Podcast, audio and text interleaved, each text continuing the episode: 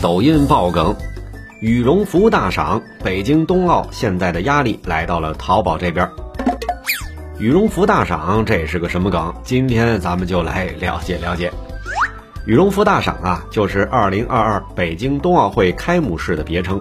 在长达一个多小时的运动员入场阶段，各国运动员都展示了有自己国家特色的羽绒服，当场是种草了许多的网友们，表示自个儿马上就要去搜同款。2022北京冬奥会开幕式不对，各国羽绒服大赏，哎，这才对。哎，现在压力来到了淘宝这边。